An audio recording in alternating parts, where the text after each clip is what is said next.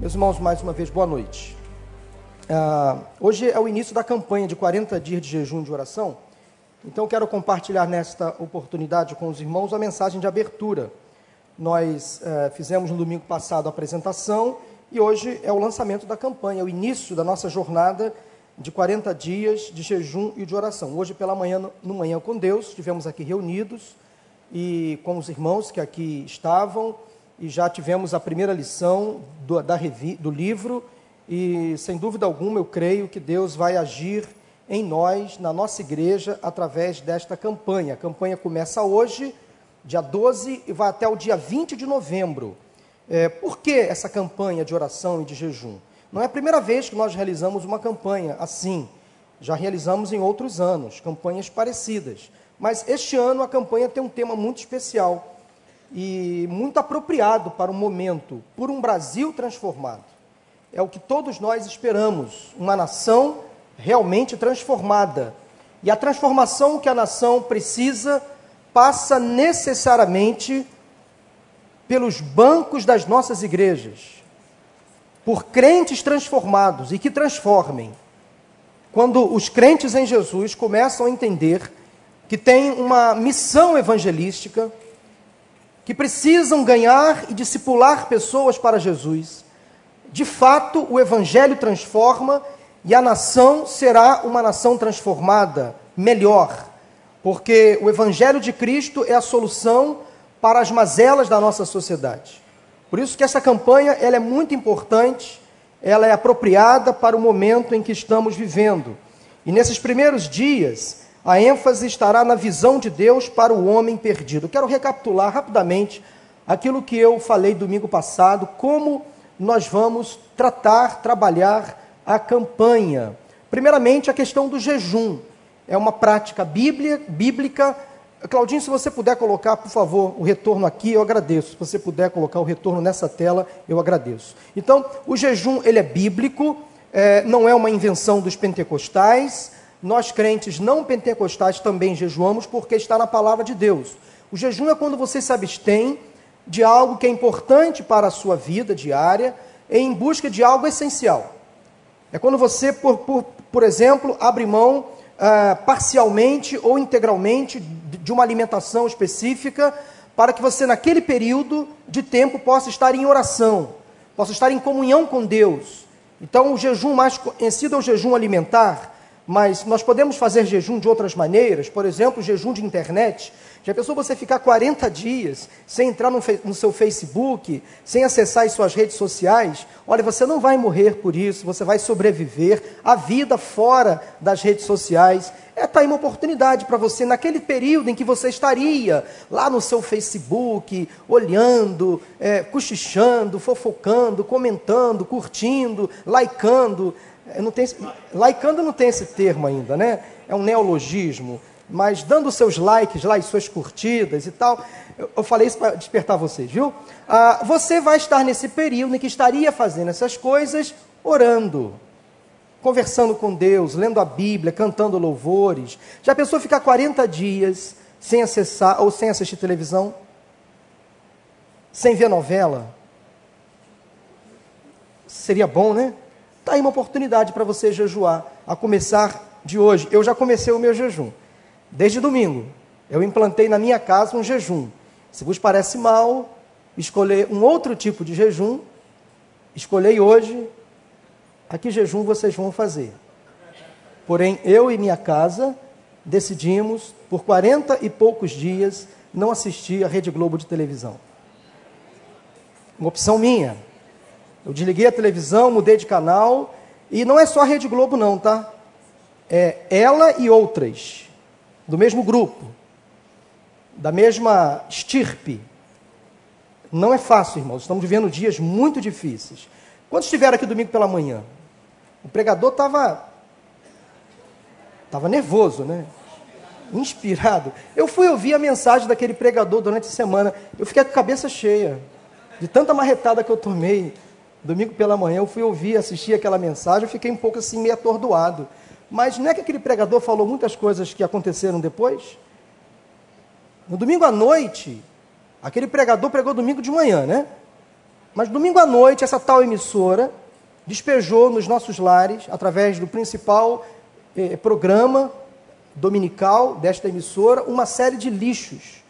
E de lá para cá, várias pessoas se mobilizaram aqui no Brasil falando contra essa emissora. Incrível, né? Parece que o pregador estava antevendo o que aconteceria. Mas Deus já sabia de tudo isso, irmãos. Estava preparando a sua igreja para o que viria. E não é só crente que está se mobilizando contra esse estado de miséria, de imoralidade que está se levantando no Brasil, não. Muitas pessoas, crentes ou não. Eu recebi inúmeros vídeos, textos durante a semana, muitas pessoas comentando comigo, me mandando coisas sobre o que vem acontecendo. Parece que a sociedade está se despertando dizendo: chega, basta, não queremos mais isso, acabou, acabou, vamos parar com esse negócio, está demais. Por isso que a igreja tem que jejuar e orar, para que Deus levante. Eu não tenho dúvidas do que está acontecendo no Brasil hoje, é fruto de oração. A igreja está se mobilizando, por isso é tempo de jejuar, é tempo de orar por uma nação realmente transformada. Então, jejum, oração e também a leitura do livro. Você vai estar então adquirindo o seu livro e tem, para cada dia, há uma leitura para você ler em casa, no seu trabalho, fazer a sua devocional, é, o seu momento a sós com Deus, o seu culto doméstico, tá bom? No Manhã com Deus também estaremos aqui lendo e meditando, orando pelos pedidos do dia. Está aí, o Manhã com Deus funciona, se reúne aqui de segunda a sábado, de sete e meia às oito, no domingo, de oito às nove horas da manhã. Temos um grupo aqui que se reúne todos os dias para orar. E o assunto da semana será também debatido, discutido nas nossas células. Todas as células estarão em concordância durante esses 40 dias. O roteiro já está preparado. Então, na semana que vem, na sua célula, você vai estar estudando já o resumo da primeira semana da nossa campanha de 40 dias de jejum de oração. E a ênfase da campanha, como disse no início, 40 dias de jejum de oração por um Brasil transformado, passa pela evangelização e pelo discipulado. E é sobre isso que eu quero falar com vocês nesta noite. Nessa primeira semana da campanha, nessa abertura, a, a, a, ênfase está na evangelização e no discipulado. Se cada um de nós ganhar e discipular pelo menos uma pessoa para Jesus, sem dúvida alguma, essa decisão nossa fará uma grande diferença na nossa nação. Pessoas transformadas pelo Evangelho não são facilmente enganadas, não são corrompidas, não corrompem, porque o evangelho muda de dentro para fora e essa transformação vai acontecendo gradativamente. Então a pessoa realmente transformada pelo evangelho, ela vai aprendendo a dizer não ao pecado, não a esse estado de miséria, de abandono moral que impera infelizmente na nossa nação. Amém? Amém. Ou misericórdia? Amém. Graças a Deus. Então vamos lá. Primeira semana, está aí o livro para você então adquirir. Eu não sei se está sendo vendido ali fora hoje, mas se tiver, leve para sua casa se você ainda não comprou. Nós já começamos a campanha a partir de hoje. Então está aí. A visão de Deus para cada um de nós está declarada na Bíblia, palavra de Deus. Deus tem uma visão para o seu povo. Deus tem uma, um propósito, Deus tem um plano, um projeto. E você sabe qual é a visão de Deus para o homem perdido? Sabe que Deus tem um projeto para cada criatura que ainda não teve o um encontro com Jesus. E o ideal de Deus é que todo homem, toda criatura, receba Jesus como Senhor e Salvador. Deus espera que a visão que Ele tem, tenhamos também. Nós precisamos enxergar com os olhos de Deus, olhar as pessoas com um olhar de compaixão e misericórdia. Como crentes em Cristo, precisamos estar em sintonia com a vontade absoluta e plena do Senhor, que é a salvação de todo aquele que está perdido. A Bíblia nos afirma, lá em João 3,16, na Bíblia resumida, ou Bíblia em miniatura, porque Deus tanto amou o mundo de tal maneira que deu seu Filho unigênito para que todo aquele que nele crê não pereça, mas tenha a vida eterna. Ou seja, o que Deus quer dizer, através da visão que ele tem para cada um de nós, é que o mundo está em pecado, afastado da sua graça, da sua glória, portanto, todos aqueles que estão afastados precisam encontrar Jesus, precisam receber o perdão dos seus pecados. E Deus oferece esse perdão a todo aquele que crê em Jesus e confessa os seus pecados a Deus. E nós somos os porta-vozes desta mensagem. Deus não deu este privilégio a anjos, mas deu a cada um de nós. E nós estamos vivendo um tempo tão difícil que as pedras estão clamando. O povo está pedindo, por favor, falem de Jesus para mim. Deus espera então que tenhamos a mesma visão que Ele. E como resultado, daremos então muitos frutos. Alcançaremos nossas cidades, o nosso país com o Evangelho de Cristo Jesus. A Bíblia nos diz em João capítulo 4, versículo 35: abram os olhos e vejam os campos. Então Jesus aqui não estava falando sobre comida, sobre o alimento físico, mas sobre pessoas, vidas que precisavam ser alcançadas e que já estavam prontas, maduras, para receberem a palavra do Evangelho. E os obreiros e suas colheitadeiras precisavam ser despertadas para o trabalho. Ora, se Jesus falou, abram os olhos, é porque os olhos estavam fechados. Havia uma visão que ele precisava dar ao povo, mas esse povo estava com os olhos fechados, estavam desatentos, talvez omissos. E muitos crentes hoje no Brasil estão assim, de olhos fechados para as necessidades humanas, se omitindo diante das mazelas espirituais, da imoralidade que acontece diariamente na nossa cidade, no nosso estado e no nosso país, a corrupção que invade todas as esferas institucionais, a injustiça social. Parece que, parece que muitos de nós estamos com os olhos fechados. Abram os olhos. É uma ordem, é um imperativo de Jesus aos seus discípulos, que é aplicado a cada um de nós. A igreja de Cristo está vivendo dias de muito trabalho, mas pouca assertividade. Muito trabalho, mas pouca assertividade. Muitos eventos, mas pouca objetividade. Muitos holofotes, mas poucas vidas transformadas. Talvez porque nossos olhos estejam fechados para aquilo que precisamos realmente enxergar, que é a situação espiritual das pessoas que estão ao nosso redor. E a situação espiritual das pessoas que estão ao nosso redor é a pior possível. É a pior possível. Elas estão sem Cristo, sem perdão e sem salvação. Isso implica em uma condenação eterna no inferno. O inferno existe para o diabo e seus anjos e para aquelas pessoas que durante a vida não reconhecem Jesus como seu Senhor e Salvador. Esta é uma mensagem bíblica que tem que ser despertada. Jesus disse que os campos também estão maduros para a colheita. O que está faltando em nós são atitudes disposição de começar a fazer a obra de Deus hoje. E essa visão que Deus nos dá como igreja, ela perpassa pelo menos por três caminhos, por três atitudes, por três tomadas de consciência.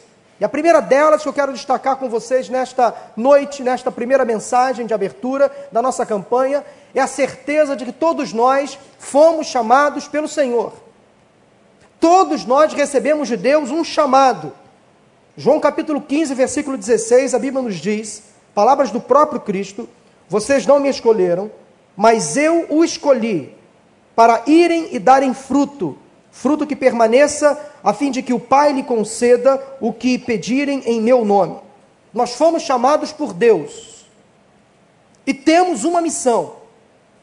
O chamado que recebemos do Senhor não é para ficarmos de braços cruzados, nem sentados nos bancos das nossas igrejas, apenas recebendo, apenas se tratando, apenas aprendendo, apenas ouvindo, mas é chegado o momento de recebermos tudo isso, nos prepararmos, nos equiparmos, porque lá fora há uma batalha sendo travada. E o Senhor precisa despertar obreiros, soldados, para compor lá fora o seu exército. Aqui é um quartel-general. É o lugar onde nós aprendemos, onde nós somos ensinados, discipulados, onde nós consagramos as nossas vidas ao Senhor, onde nós corrigimos o nosso rumo, a nossa rota, mas lá fora é o nosso campo de batalha. Quando saímos daqui, começa a nossa prova, a nossa experiência. Porque nós recebemos um chamado e temos uma missão. E precisamos colocar em prática o chamado e a missão que recebemos do Senhor Jesus Cristo. Jesus afirma que ele nos escolheu e nos chamou para uma tarefa muito especial, dar fruto. A Bíblia fala de alguns frutos que devemos produzir: fruto do Espírito, fruto de justiça, frutos de arrependimento, frutos de louvor, porém o fruto que gostaria de enfatizar agora é o fruto que significa ganhar almas para Cristo. Isto é também dar frutos. No versículo anterior, no versículo 5 de João capítulo, no versículo 5 de João capítulo 15, observamos que somos os ramos e Jesus é a videira. Se estivermos ligados a Cristo, teremos tudo o que necessitamos para produzir fruto.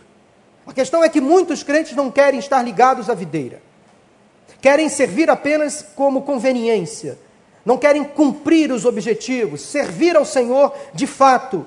Querem tê-lo apenas como Salvador, mas não querem pagar o preço de tê-lo como Senhor. Nós dependemos de Jesus para alcançar as pessoas. Mas se nós já o temos, o que nos impede de ganhar pessoas para Jesus? Se estamos conectados, ligados, firmes em Cristo, que é a nossa videira, Ele que nos sustenta, que nos nutre, que nos alimenta diariamente, o que nos impede de testemunharmos de Jesus, de falarmos do Evangelho? O principal fruto que podemos dar é levar vidas a Jesus Cristo. Esta é a missão que temos. Testemunhar com a vida, com as nossas próprias palavras, ações, e a partir daí conduzir as pessoas que estão ao nosso redor para que elas assumam um compromisso com Jesus, da mesma forma como cada um de nós fez um dia. É só você lembrar da sua conversão, da pessoa que levou você a Jesus, da mensagem, do pregador, do dia em que você se batizou. Essas coisas têm que estar gravadas no nosso coração, alimentando sempre a nossa alma, despertar em nós esse desejo de evangelizar, de ganhar alguém para Jesus, de não sossegar enquanto não percebermos toda a nossa família aos pés do Mestre, aos pés da cruz. Os nossos amigos, familiares, irmãos em Cristo, precisam ter essa experiência. Você tem consciência de que foi chamado por Deus? E mais, você tem consciência de que tem este chamado e que precisa levar alguém a Cristo? Você tem cumprido a sua missão? Você está conectado à videira que é Cristo? tem recebido dele o alimento espiritual que tem fortalecido a sua vida, portanto, é hora de trabalhar. Arregace as mangas. Os campos estão brancos, maduros, prontos para a colheita. As almas estão perdidas, sedentas. Quando começamos a falar de Jesus, impressionante como as pessoas puxam conversa. Elas não ficam mais arredias. Quando temos uma palavra de vida, de esperança, as pessoas perguntam: e aí, o que mais? O que mais você pode me falar? Elas começam a observar o nosso comportamento diferente, não perfeito, mas diferente. E elas querem saber mais e mais e mais, porque nós temos um chamado. O Senhor nos deu um chamado, uma missão de levar pessoas a Cristo. E neste início de campanha, nós queremos incentivar cada membro desta igreja, cada pessoa que convive aqui conosco nessa comunidade de fé, a ter um ímpeto missionário evangelístico a ganhar almas para Jesus, a não se conformar com essas mazelas espirituais, morais que acontecem no nosso Brasil. Uma nação transformada passa necessariamente, obrigatoriamente, por crentes transformados. Para de reclamar do governo, para de reclamar do sistema, comece a evangelizar. Primeira missão que temos é entender que fomos chamados pelo Senhor. Em segundo lugar, nós precisamos entender que não estamos sozinhos nesta batalha. Como dito domingo passado pela manhã, quando o apóstolo Paulo chegou a Corinto, encontrou uma cidade desmantelada, desmoralizada em todos os aspectos. Imoralidades de casa em casa, de porta em porta, de esquina em esquina. Mas ele recebeu de Deus um chamado, uma missão, e ele cumpriu. E a palavra que Deus deu a Paulo foi a seguinte: não tenha medo, Continue falando e não fique calado, pois estou com você e ninguém vai lhe fazer mal ou feri-lo, porque tenho muita gente nesta cidade. Paulo não estava sozinho naquela missão. Quando ele começou a falar, começaram a se juntar a ele muitas pessoas que também tinham recebido de Deus o mesmo chamado, que não estavam se conformando com aquele estado de coisas. Então Paulo não estava ali isolado, não estava fragilizado. Às vezes, meus irmãos, parece que estamos sozinhos nesta missão. Parece que somos estranhos no ninho. Parece que estamos falando e ninguém está nos ouvindo. Parece que nadamos contra a maré. Parece que lutamos contra um sistema. De fato, lutamos. Mas quando começamos a falar as verdades do Evangelho, nós vamos perceber que há alguém ao nosso lado que compactua da mesma mensagem, que pensa do mesmo jeito. E aí, a minha mobilidade, o meu movimento, a minha intenção vai despertar outros a fazer a mesma coisa. E aí é uma corrente, é um movimento que vai acontecendo. Eu recebi hoje, através eh, do meu celular, um vídeo muito interessante, gravado provavelmente de domingo para cá, por uma entidade, associação no Brasil, não sei qual, mas que estava dizendo justamente isso. Eles estavam falando que o povo se cansou de omitir, se cansou de ficar calado. E a televisão, que era apenas uma via de recep recepção de mensagens, agora o povo tem nas mãos a internet, onde o povo pode se manifestar, onde o povo pode gritar, exigir os seus direitos. Então, os donos dessas grandes emissoras de televisão estão preocupadíssimos, porque até então eles despejavam, eles tinham a, a, o poderio da comunicação, eles tinham o poder da influência nas mãos. Mas agora não. O povo descobriu uma ferramenta para também se manifestar, para contrapor, para reclamar, para contra-argumentar, para entrar no contraditório, que é a internet. E aí nós começamos a perceber as pessoas se movimentando, se levantando do mesmo jeito. Um coro dizendo: não, está demais, nós não podemos admitir mais isso, é uma afronta é uma vergonha a família, a igreja.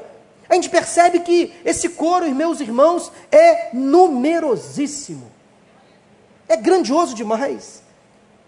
Uma empresa de produtos de, de limpeza, eu estou evitando citar nomes, eu evito citar nomes, mas ah, que ela faz aquele produto que lava roupa, que você coloca ali na máquina de lavar, Descobriram? Então, eu não vou falar o nome, mas eu digo o milagre, mas não falo o santo, para não dar propaganda. Então, essa dita, esse dito sabão em pó, fez uma propaganda sobre a ideologia de gênero. O que, que tem sabão em pó com que o meu filho tem que ser? O que, que tem sabão em pó com a influência que uma criança tem que adotar ela tem que experimentar brinquedo de menino e de menina para ver se ela gosta de um ou de outro? Uma menina pode vestir roupa de menino e de menina? Ela pode ser qualquer coisa? Ela pode namorar um menino e uma menina também? E ela pode escolher? Peraí. Então essa empresa de sabão em pó estava dizendo isso numa propaganda. E aí, lá no, no Facebook dessa empresa, as pessoas que estavam discutindo, deslaicando, estavam reprovando, era um número assim absurdo, muito maior do que aquelas que estavam curtindo. Fiquei pensando, olha, olha o povo aí se despertando. As pessoas estão entendendo o que essa turma está fazendo. Que coisa interessante. O povo não está mais omisso. Não tem mais gente ignorante. O povo está aprendendo a pensar, a refletir, a debater, a criticar da maneira correta, sadia, usando essas ferramentas. Afinal, nós estamos ou não num país livre? Temos ou não liberdade de expressão? Ou só eles é que têm? É só os imorais que podem ter liberdade de expressão? Para colocar uma, um homem nu na frente de uma criança? Eles podem. E por que nós não podemos também ter o livre direito de se manifestar contra essas coisas. Mas quando nós nos manifestamos contra essas coisas, nós somos o quê? Chamados de quê? Retrógrados, conservadores, radicais, rebeldes. Estamos dando chilique, não é, não é, é para tudo isso, estamos, somos histéricos. Interessante, né? Quando a gente passa a exercer o nosso direito de livre pensamento, colocado lá na Constituição, nós somos os errados. Mas eles podem fazer as coisas erradas. Nós não estamos sozinhos, gente. Nós podemos sim exigir os nossos direitos, com sabedoria, com coerência, com amor. Não podemos afrontar ninguém, não podemos agredir verbalmente ninguém, Nós precisamos andar na lei. E a palavra de Deus nos orienta de forma muito clara. O que disse Deus a Paulo, ele diz para cada um de nós nesta noite: tenho muita gente nesta cidade. Tem muita gente aqui que crê em Deus. Quando olhamos para a realidade do nosso país, com tanta miséria, com tanta corrupção, tantas desigualdades, tanta violência, com tanta falta de tanta coisa, quando olhamos para o sofrimento das pessoas, nós pensamos: quem poderá falar do amor de Jesus? Aí Deus começa a despertar pessoas. Há muitos que podem falar de Jesus, mas estão se omitindo, é verdade? Estão se acovardando. Há muita gente, gente séria nesse país. Há muitas pessoas que não estão se dobrando aos falsos deuses, é verdade. Mas é preciso algo mais. É preciso falar de Jesus. Se há muitas pessoas que podem falar de Jesus e não estão falando, há muito mais pessoas que querem ouvir de Jesus e não há quem fale para elas. Se há muita gente disposta a falar e não está falando, há muito mais pessoas dispostas a, dispostas a ouvir e não há quem fale para elas. A verdade é essa. Quem o Senhor enviará se não há quem fale? Eu espero que você nesta noite saia daqui com essa motivação de que você não está sozinho, de que você precisa falar sim do Evangelho de Cristo. Jesus tem muita gente para salvar em cada município do nosso Brasil, em cada canto da nossa pátria, em cada lugar deste mundo. E Ele mesmo nos encoraja aí em Atos capítulo 18: tenho muita gente nesta cidade. Meus irmãos, não é hora de se calar, é hora de falar de Jesus. Em terceiro e último lugar, terceira mensagem que eu encontro aqui nesse início de campanha é que é preciso espalhar o ensino de Jesus. Isso é uma verdade. É preciso espalhar o ensino de Jesus. Em Atos, no capítulo 5, quando os apóstolos começaram a ser perseguidos por pregarem o Evangelho, e não se assustem, perseguição virá sobre nós, já está vindo. Os apóstolos, principalmente Pedro, foram duramente perseguidos. No versículo 17 fala que o sumo sacerdote, percebendo o crescimento do cristianismo, do evangelho de Cristo, ele reuniu os seus companheiros, membros do partido dos saduceus, e ficaram cheios de inveja, também de ira, de raiva, e mandaram prender os apóstolos, colocando numa prisão pública. Versículo 19 diz que durante a noite um anjo do Senhor abriu as portas do cárcere e levou-os para fora. Disse: Dirijam-se ao templo e relatem ao povo toda a mensagem desta vida. Ou seja, em todo tempo Deus indica que nós precisamos falar, que nós precisamos realmente romper as cadeias e pregar o Evangelho. Diz no versículo 21 que ao amanhecer, eles entraram no pátio do templo, como havia sido instruído pelo anjo do Senhor, e começaram a ensinar o povo. Versículo 25 diz que nesse momento depois que o sumo sacerdote entendeu que eles não estavam mais presos, descobriu que eles não estavam mais presos, Pedro e os demais apóstolos, nesse momento chegou alguém e disse ao sumo sacerdote: Os homens que os senhores puseram na prisão estão no pátio do templo ensinando o povo, falando, falando e falando. Então, indo para lá com os guardas, o capitão trouxe os apóstolos, mas sem uso de força, pois temiam que o povo os apedrejasse. O povo estava ouvindo, se agradando das palavras que eram ditas por Pedro e os demais apóstolos. Versículo 27 diz que, tendo levado os apóstolos, apresentaram-nos ao sinédrio para serem interrogados pelo sumo sacerdote. E lá chegaram Pedro e os demais apóstolos para serem interrogados no sinédrio. E disseram o seguinte: Demos ordens expressas a vocês para que não ensinassem neste nome. Versículo 28. Todavia vocês encheram Jerusalém com sua doutrina e nos querem tornar culpados do sangue desse homem, se referindo a Jesus. Eu achei muito interessante essa expressão do sumo sacerdote a Pedro e aos demais apóstolos. Todavia vocês encheram Jerusalém com sua doutrina. Que coisa maravilhosa. Precisamos ser crentes assim. Encher o Rio de Janeiro com a doutrina de Cristo. Encher o nosso estado com a mensagem de Jesus. Falar aos quatro cantos desse povo que só Jesus Cristo transforma. Vão tentar nos prender, vão tentar nos calar, vão tentar segurar nos impedir, nos humilhar, mas nós não podemos ficar presos, porque a ordem do Senhor é: fale, de uma forma ou de outra, fale. Se querem calar a sua voz numa sala de aula, use as redes sociais, não mais para ficar fazendo picuinhas, para passar correntes, sem nenhum embasamento bíblico, use as redes sociais para falar que Jesus salva, que Jesus cura, que Jesus liberta. Use as redes sociais para retrucar esse estado de miséria espiritual, de abandono, de corrupção. Fale, fale. Nós precisamos espalhar a mensagem de Jesus, ensinar a todas as pessoas. Precisamos usar aquilo que o diabo está usando para o mal, para o bem, agora para o bem. Quem disse que a internet é uma maldição? Pode ser uma bênção. O Senhor Deus criou todas as coisas. O homem que às vezes usado por Satanás deturpa. Quem disse que a televisão tem que ser usada desse jeito por Satanás?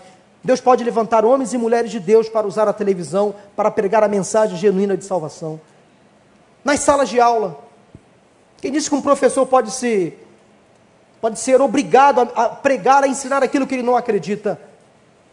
Ele pode dizer em alto e bom som: Eu não creio nisso. Eu vou ensinar Jesus. Eu vou ensinar os valores que eu acredito. Nós precisamos de posicionamento. Mesmo que corramos certos riscos, mesmo que percamos os nossos empregos, mesmo que sejamos talvez é, atacados, mesmo que soframos preconceito, nós não podemos mais nos calar. Precisamos falar do Evangelho, é preciso espalhar o ensino de Jesus. A igreja orava, Deus livrava os apóstolos da prisão, mas eles nunca cessavam de falar. Nada impedia o avanço. E aí no versículo 29, para terminar essa história aqui, Pedro e os outros apóstolos responderam ao sumo sacerdote lá no sinédrio: é preciso obedecer antes a Deus do que aos homens. É preciso obedecer antes a Deus do que aos homens. Nós somos testemunhas destas coisas, bem como o Espírito Santo, que Deus concedeu aos que lhe obedecem. Não podemos deixar de falar do que temos visto e ouvido. As prisões não podem nos deter. Nada pode impedir o avanço do Evangelho de Cristo. Os apóstolos de Jesus enchiam Jerusalém com a doutrina de Cristo. A cidade estava sendo alcançada com a doutrina dos apóstolos. Meus irmãos, tem jeito para o Brasil, sim. Esse estado de miséria pode acabar, a corrupção pode acabar. Para isso acontecer, nós precisamos considerar rapidamente três pontos. Em primeiro lugar, obedecer a Cristo. Marcos capítulo 16, 15 16, a Bíblia nos diz: vão pelo mundo todo, preguem o evangelho a todas as pessoas. Isso é ordem de Jesus, é um imperativo. Quem crer e for batizado será salvo, mas quem não crê será condenado. Uma ordem foi dada. Quem vai cumprir? Eu espero que você se levante hoje para obedecer a Cristo, indo por todo o mundo, pregando o evangelho, para que as pessoas sejam salvas, batizadas no nome de Jesus. Segundo lugar, nós precisamos amar os perdidos, ter compaixão. 2 Coríntios 5, 14, 15, Paulo disse à igreja em Corinto: Pois o amor de Cristo nos constrange, porque estamos convencidos de que um morreu por todos, logo todos morreram. E ele morreu por todos, para que aqueles que vivem já não vivam mais para si mesmos, mas para aquele que por eles morreu e ressuscitou. Nós não vivemos para nós mesmos, vivemos para Cristo e por Cristo para Cristo e por Cristo. Fomos amados e um dia alcançados pelo amor de Cristo, então precisamos amar aqueles que estão perdidos nas trevas do pecado. E finalmente, nós precisamos, irmãos, ser cheios do Espírito Santo de Deus. Nada faremos se não estivermos cheios do Espírito. Não se embriaguem com vinho que leva à libertinagem, mas deixem-se encher pelo Espírito quando somos cheios do Espírito, um fogo se acende no nosso coração. Recebemos ousadia, unção, poder, autoridade do alto para levar pessoas a Cristo. Tome hoje, meu irmão, minha irmã, decisão de colocar a sua vida nas mãos de Deus. Ouvi essa frase aí de um pregador, que eu anotei, trouxe para esse encerramento de mensagem. e com ela essa frase que diz o seguinte: o evangelho de Cristo não é vinde, é ide.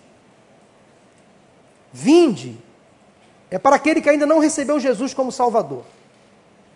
Todas as expressões, quando Jesus disse vinde, vinde, vinde, é para aqueles que estavam dependendo dele, dependendo da sua graça e da sua salvação. Mas a partir do momento que a pessoa recebe Jesus, ela já é suprida, já é alimentada, já é ensinada, ela é fortalecida, agora ela tem que ir. O Evangelho de Cristo, então, não é vinde, é ide. Daí eu concluo dizendo que o vinde é para o incrédulo, não para o crente. Porque depois que recebemos Jesus como Senhor e Salvador, a nossa palavra é ide. Ide por todo mundo. Pregai o Evangelho a toda criatura. Quem crer e for batizado será salvo, mas quem não crer será condenado. Onde está esse exército? Onde está esse povo que vai levar a mensagem de Jesus? Espero que você se coloque à disposição nesta noite para ser um atalaia, um porta-voz, uma testemunha de Jesus nesta nação. A começar das pessoas que estão aí mais próximas de você. Aqui no nosso livro da campanha, nós temos ali um exercício para você colocar o nome de algumas pessoas que você quer ganhar para Jesus. Na página 23, minha meta pessoal. Aí você faz uma oração dizendo assim: dependendo do Espírito Santo, eu vou me esforçar em oração e atitudes para fazer das seguintes pessoas discípulas de Cristo. E a sugestão é que você coloque pelo menos três nomes. E no final você vai dizer assim: vou jejuar e orar para que até o final dos 40 dias Deus me deu a oportunidade de evangelizá-las e discipulá-las. Aí você vai datar e assinar, fazendo um compromisso com o Senhor.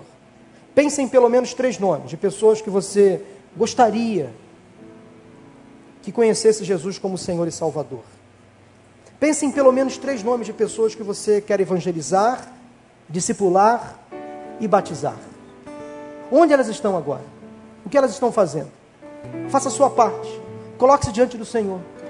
Deixa Deus fazer a parte dele através da sua vida. Se você quer participar desta campanha, por um Brasil transformado, se você quer colocar a sua vida diante do Senhor, dizendo: Deus, usa-me neste tempo, para evangelizar, para discipular, para batizar alguém. Deus, eu me coloco na brecha. Encha-me com teu Espírito Santo. Quero convidar você a se colocar de pé nesta hora. Assumindo um compromisso com Deus neste tempo, de fazer uma transformação através da sua vida nesta sociedade. Vamos louvar ao Senhor, Pastor Miquel, o Espírito Santo do Senhor está sobre nós. Espírito do Senhor está presente, está presente para consolar. A gente exalando vida, força para caminhar, forças para caminhar. O Espírito do Senhor está presente. está presente para consolar. É Deus com a gente exalando vida, forças para caminhar. Ele nos ungiu. E Ele nos ungiu para pregar libertação e quebrar cadeias para restaurar os corações e anunciar o ano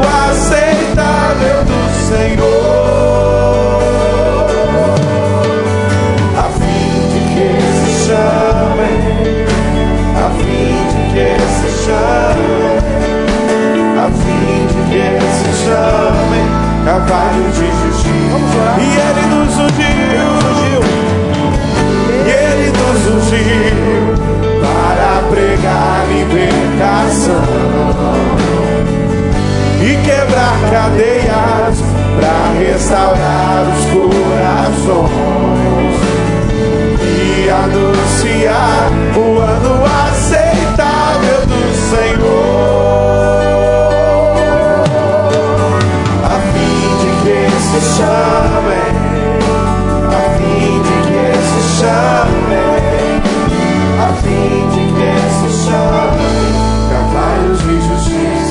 Você crê que o Espírito Santo de Deus pode vir hoje sobre você e dar a você uma unção de autoridade, de intrepidez, de sabedoria para pregar o Evangelho, para influenciar esta nação. A Bíblia diz que o Espírito Santo vem sobre aquele que crê.